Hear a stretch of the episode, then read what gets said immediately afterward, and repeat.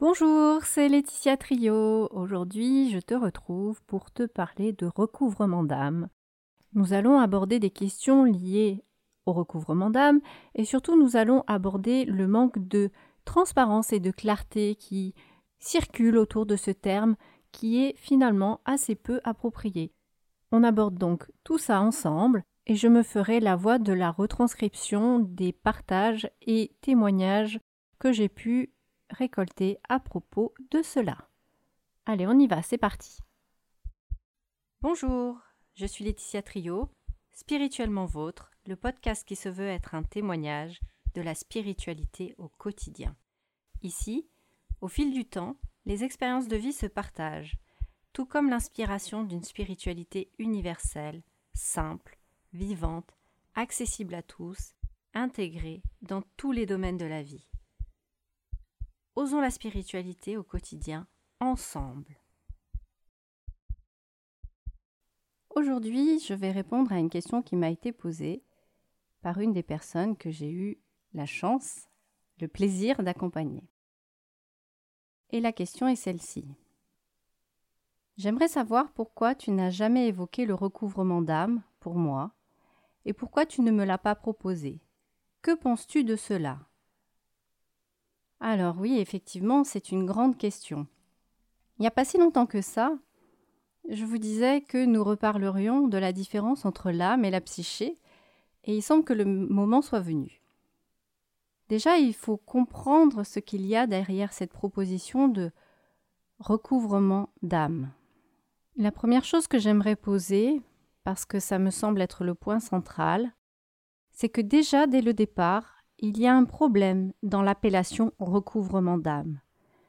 Le fait même qu'on appelle cela un recouvrement d'âme amène une distorsion, une incompréhension, une forme de non-sens, un manque de justesse, euh, ça amène un brouillard mental et surtout ça nous amène dans une illusion, dans l'illusion de quelque chose, comme si on allait proposer de rénover, euh, récupérer, se réapproprier des morceaux d'âme ou des parties de l'âme qui auraient disparu.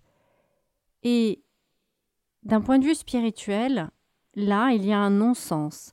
Donc je vais revenir sur ça, je pense, euh, de façon assez euh, marquante, parce que ça me semble vraiment essentiel de voir pourquoi je mets ça en avant, d'autant plus que, pour dire vrai, j'ai essayé de faire participer plusieurs personnes à ce podcast, à cet enregistrement, et quand j'ai parlé de recouvrement d'âme, j'ai eu des réponses qui vont à peu près toutes dans le même sens, c'est-à-dire que les personnes qui travaillent sérieusement dans le domaine spirituel, pas des gens qui font de l'à peu près, qui font des choses farfelues ou qui font de l'ésotérisme ou de la magie ou des choses de l'ordre de l'occultisme ou du spiritisme, m'ont dit je ne fais pas.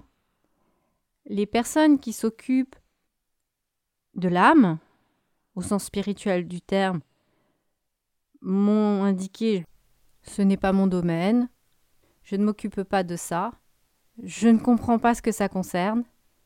Non mais de quoi tu me parles?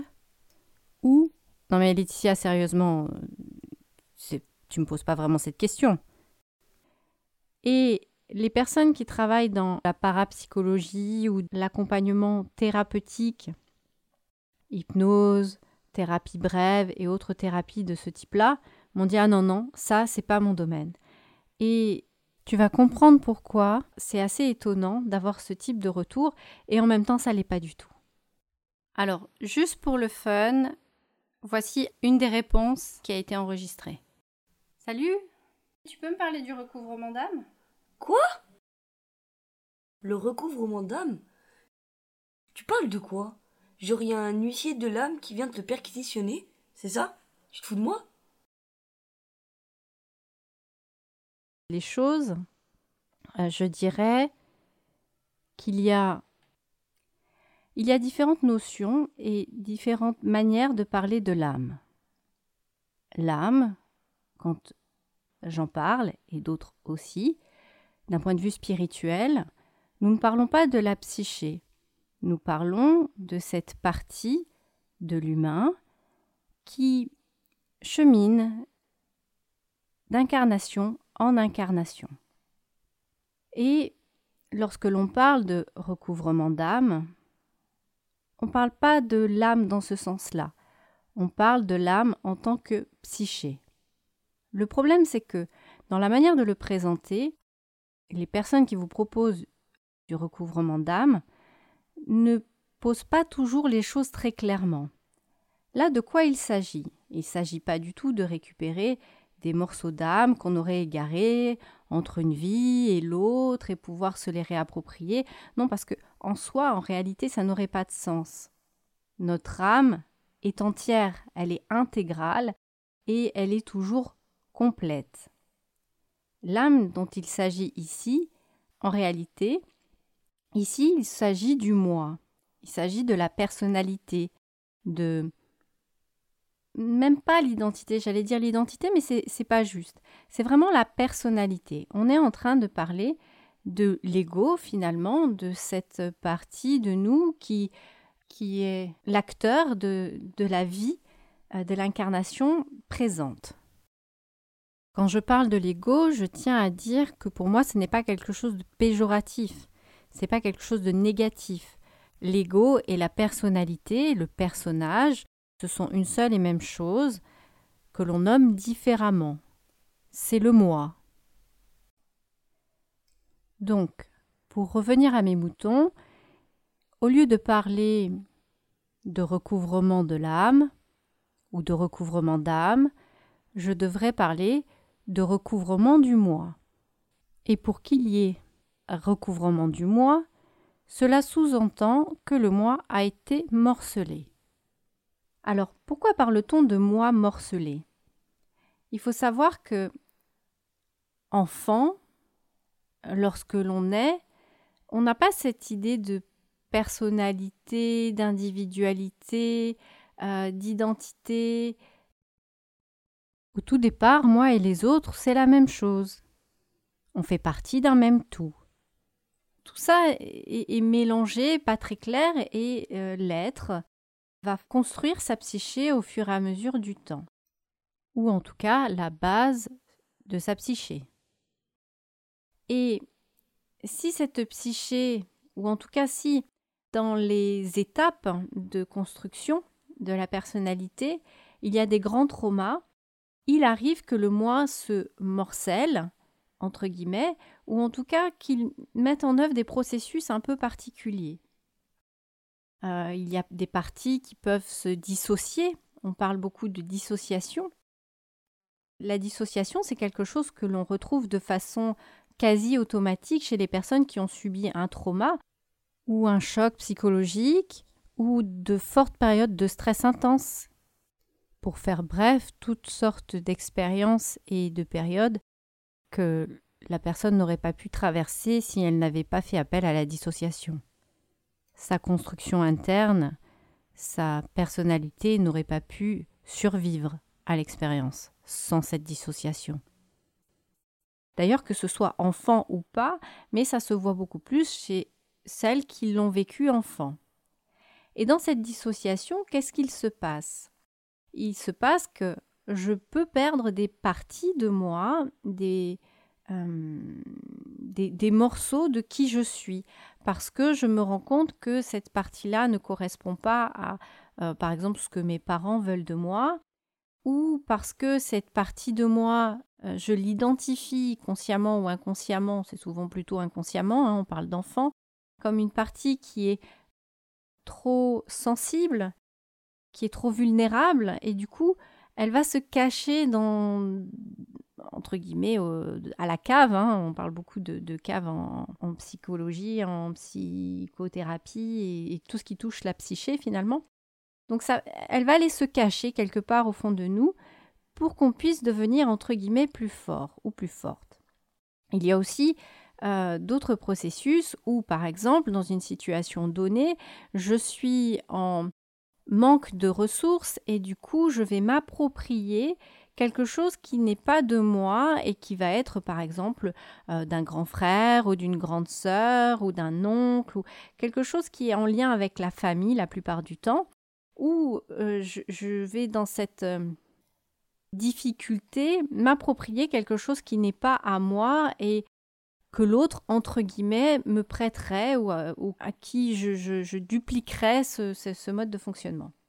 Voilà, donc là, on est vraiment en train de parler de quelque chose qui est de l'ordre de la personnalité, à la marge de l'identité, parce que, à mon sens, mais là c'est mon point de vue, attention, hein, ça, ça n'engage que moi, à mon sens, l'identité, elle, ne bouge pas. Mon identité, elle est propre à... Elle est très liée à mon âme mais vraiment mon âme, euh, mon âme au sens spirituel du terme. Du coup, je vais être obligée d'être un peu, euh, d'appuyer sur cette, euh, ce, point-là. Si je parle du point de vue spirituel ou si je parle du point de vue, on va dire, psychologique. Donc, l'identité, pour moi, elle est vraiment liée à l'âme d'un point de vue spirituel. Là, en recouvrement d'âme, on est en train de parler de personnalité, de quelque chose qui est lié l'incarnation présente en fonction des expériences que j'ai faites, des souffrances, des traumas, euh, des stratégies que j'ai pu développer, principalement, comme je le disais, enfant. Alors, oui, ça peut parfaitement être utile dans le cas de problèmes euh, notamment psychologiques ou de problèmes euh, de dissociation, de problèmes de, gestion de la personnalité, de, de, personnes qui ont développé des personnalités multiples ou des masques vraiment très profond. Des alias, on parle, on parle d'alias dans ces cas-là.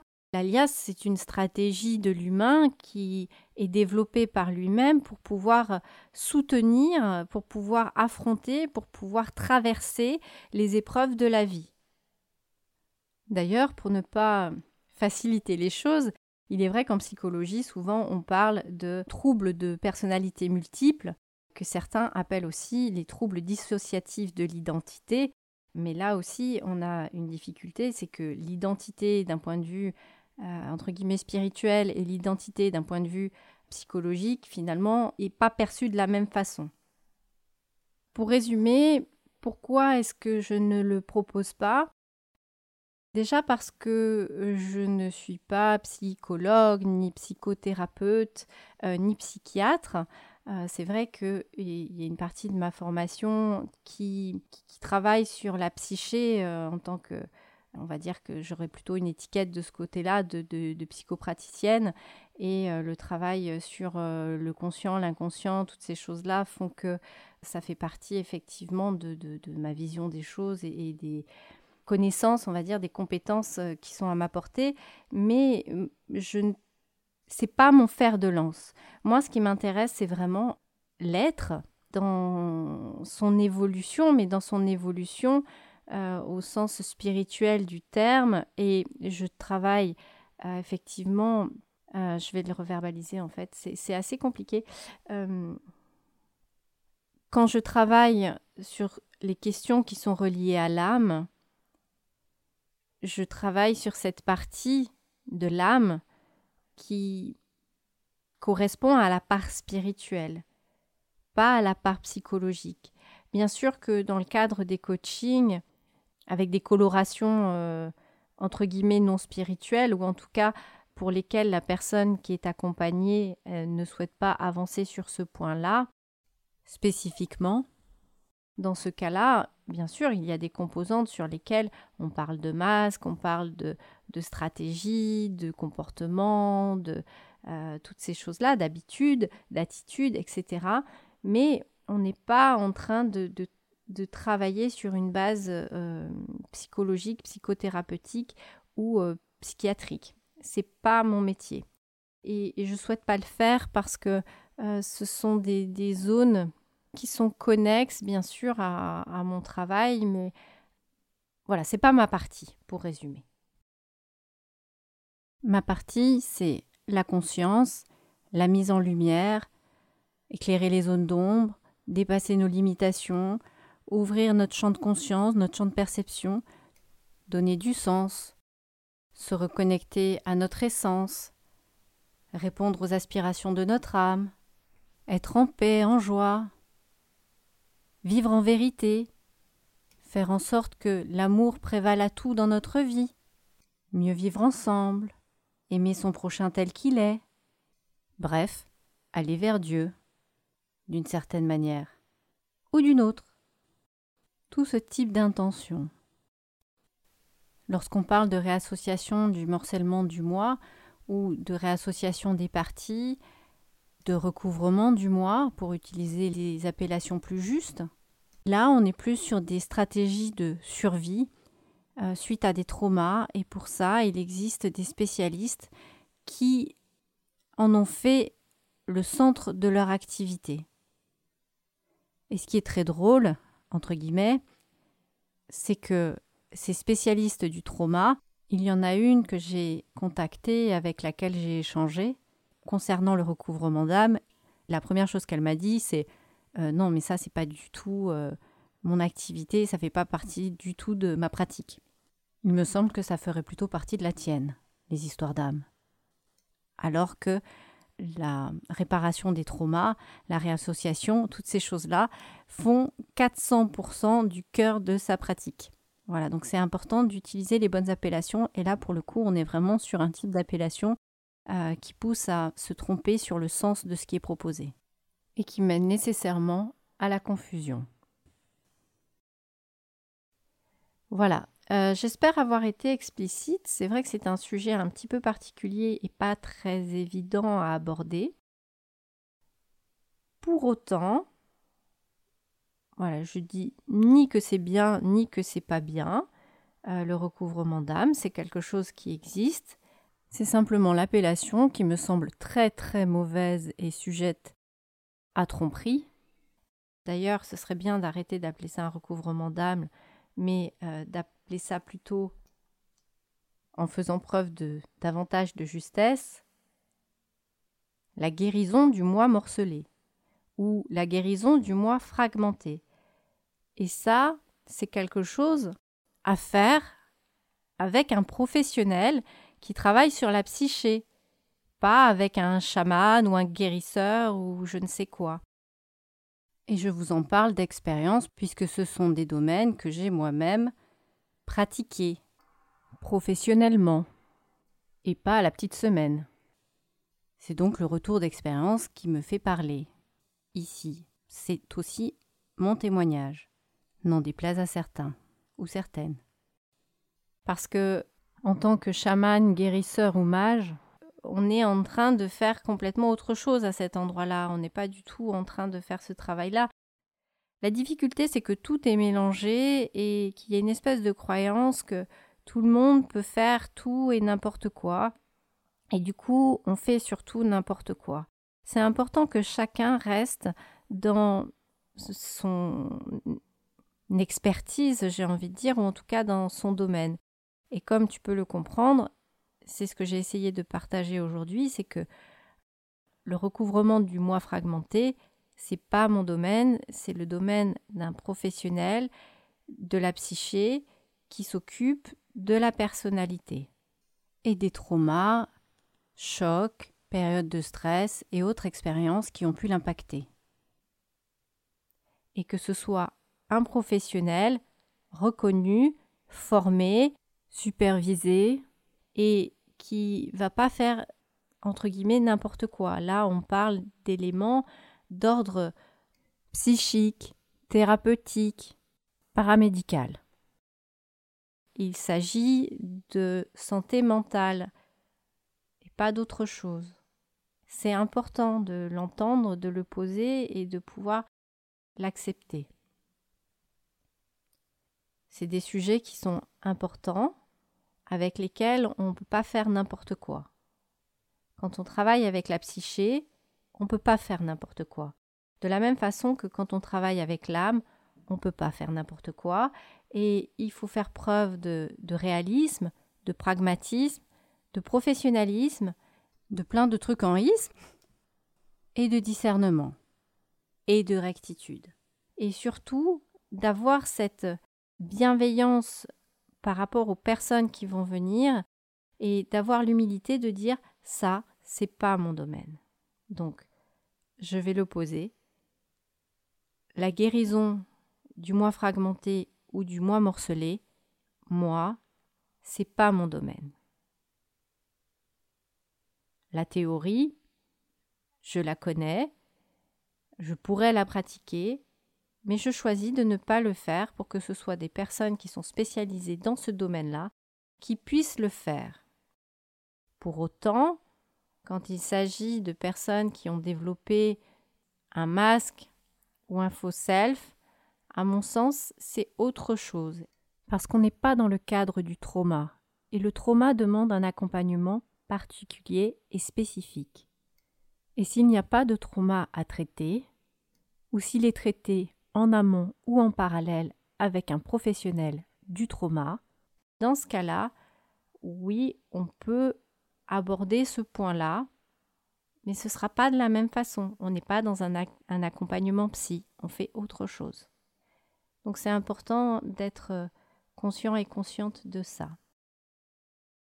Voilà, si toutefois tu as des questions ou si tu as besoin d'éclaircissement par rapport à ce que j'ai pu partager là et comme il me reste un, goût euh, de je sais pas je dirais peut-être euh, comme j'ai l'impression de, de peut-être pas être assez explicite parce qu'on est sur des des notions en fait qui s'entremêlent et qui sont pas toujours très claires euh, j'espère avoir été claire et que mon propos est compréhensible si ça n'est pas le cas, sois libre de me transmettre un message. Dans le descriptif du podcast, il y a toutes les informations nécessaires pour pouvoir me contacter. Sinon, il y a une page qui s'appelle donc coach-ngo.com slash lien au singulier qui te propose un distributeur de liens. J'ai appelé ça comme ça parce que c'est, on va dire, le, le centre qui renvoie vers de multiples liens et c'est une page ressources euh, sur laquelle tu pourras retrouver tous les moyens de soit me suivre sur les réseaux sociaux ou vidéos et audio, soit de pouvoir me contacter. Voilà. En tout cas, merci d'avoir écouté ce podcast. Je te souhaite une belle et merveilleuse journée. Prends soin de toi, des tiens et de ton prochain prends le temps d'observer les choses en les dissociant, j'ai envie de dire, mais en les dissociant au niveau de la perception et pas en te dissociant toi-même, simplement en regardant une chose après l'autre, en évitant de faire des globalités parce que souvent on se perd dans les à peu près et les globalités alors que tout se cache dans les petits détails. Comme on dit, le diable se cache dans les détails et la vie me montre que c'est parfaitement vrai et que ça se vérifie au quotidien. Comme je dis souvent, la bienveillance et les bonnes intentions ne suffisent pas, car le chemin qui mène à l'enfer est pavé de bonnes intentions, on le sait bien. Gardons ça bien en tête. À très bientôt. Bye bye.